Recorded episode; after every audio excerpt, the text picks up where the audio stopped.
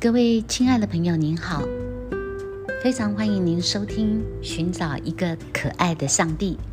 最近因为疫情的关系，不知道你有没有发现，不管你走到哪里，都会有人问你：你是从哪里来的？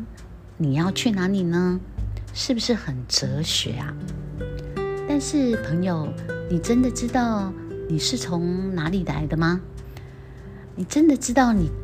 将来要去哪里吗？答案可能都在圣经中。嗯，欢欢迎您与我们一起去寻找这位可爱的上帝，去看看他的回答。今天先跟大家分享《创世纪》的第一个单元：神是如何创造世界的。起初，这个世界啊，什么东西都没有，但是有一位神。就是上帝，他用话语来创造这个世界。我想大家都有看过《Discovery》吧？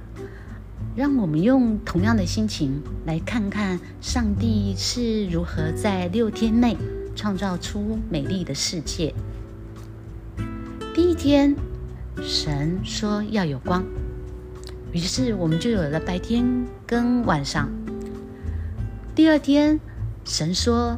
呃，要把水跟水分开，分成天上跟地下。第三天呢，神说他要创造海洋跟陆地，而且要在地上，嗯，创造出青草、树木和花。第四天呢，他在天上创造了星星、月亮、太阳。第五天呢，他在天上创造了飞鸟，在海里创造了鱼群。这些美丽的生物充满在我们的天地之间。各位，到了第五天，是不是已经觉得很不可思议了？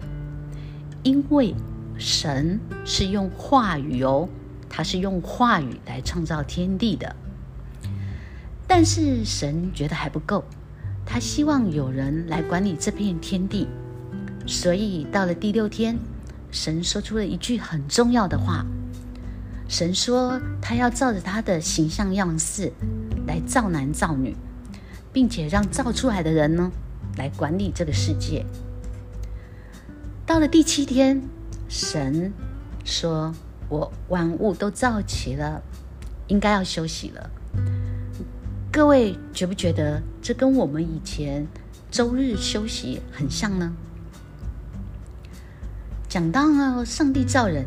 亚当就是上帝创造的第一个人。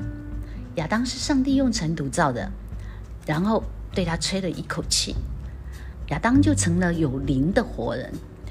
我觉得这口气很重要，因为这就是我们跟其他生物不同的地方。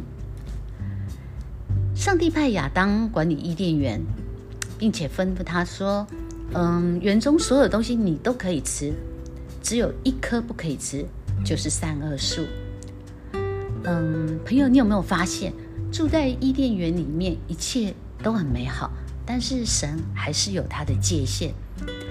讲到神的界限，我想以后呃，在不同的章节再跟大家一起讨论。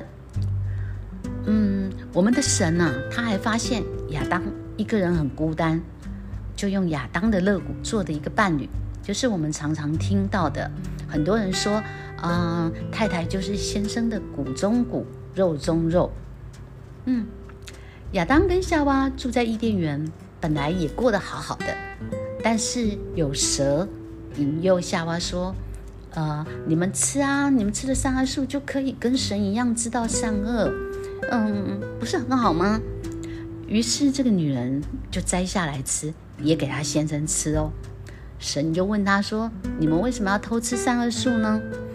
亚当就说：“哎，是夏娃给他吃的。”夏娃就说：“是蛇叫我吃的。”但是不管原因是什么，明明上帝就规定不可以吃，他们还是吃了，所以就被赶出伊甸园喽。亚当跟夏娃被赶出伊甸园以后，生了两个兄弟，哥哥是务农的，弟弟是牧羊的。有一天，他们两个都拿出供物，想要献给上帝。哥哥拿的是呃地上的农产品，弟弟却是很用心的拿出他最好的头生的羊的羊脂油献给上帝。你想，上帝会喜欢谁的？呃，谁的礼物？呃，不管是你或我或上帝，我想我们都会选最有心意的那一样。